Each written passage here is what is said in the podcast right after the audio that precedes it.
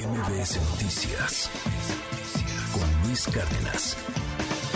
La vacuna, pues que está propuesta para eh, que se pueda aplicar a una parte importante de la población, cómo van las cosas. Si no me equivoco, es la vacuna de Cuba, ¿no? Querido Arturo Barba, te mando un gran abrazo. ¿Cómo estás? Buenos días. ¿Qué tal, Luis? Muy buenos días a ti y a todo el auditorio.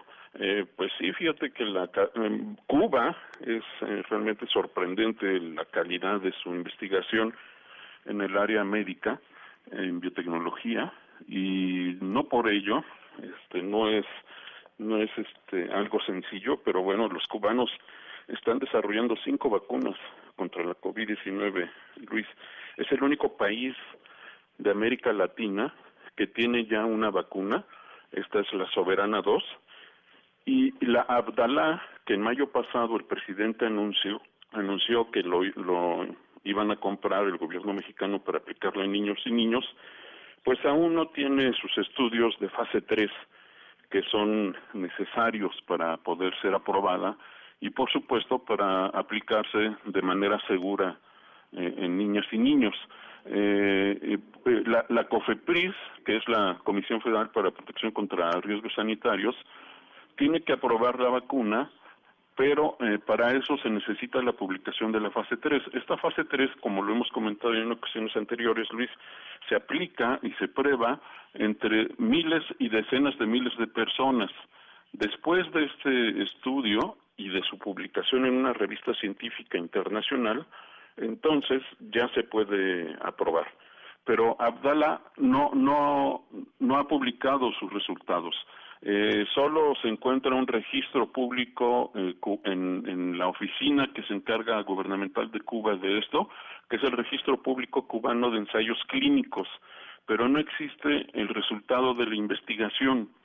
Está, eh, ahí se indica que eh, la última actualización fue el 4 de abril de este mismo año y en la revista The Lancet se publicaron los resultados eh, justo en abril de este año de la investigación fase 1-2. Esta fase 1-2 se, se probó entre 800, casi 800 personas y resultó ser eficiente en un 92%. Es decir, en, en la fase previa ha resultado ser eficiente. La siguiente fase que se está probando de acuerdo a este registro cubano en casi 50 mil personas, todavía no existe publicación. ¿Por qué es importante la publicación, Luis? Porque las publicaciones en las revistas científicas, eso permite a la comunidad científica internacional eh, verificar la calidad de la investigación y, por supuesto, analizar si la investigación fue realizada con los requisitos mínimos de, y, para, de, y se desarrolló de la manera adecuada para tener la certeza de que es una investigación fidedigna y técnicamente Ahí la importancia de que se publiquen en revistas científicas internacionales. Es la única manera en que la sociedad y el resto de la comunidad científica puede tener la certeza de que se trata de una vacuna eficiente y segura. Hasta que no tengan estas publicaciones, aún en periodo de aprobación de emergencia que hemos eh, tenido en estos años, Luis, si no se publica, no se aprueba. Todas absolutamente todas las vacunas que se están utilizando en todo el mundo en la actualidad han publicado los resultados de sus investigaciones en las distintas fases y una vez que pasan la fase 3, entonces ya pueden recibir la aprobación de emergencia de los distintos países. Si no se publican estos resultados, simple y sencillamente no son aprobados. Y eso ha ocurrido hasta con el Sputnik y con las chinas, que son de muy baja calidad.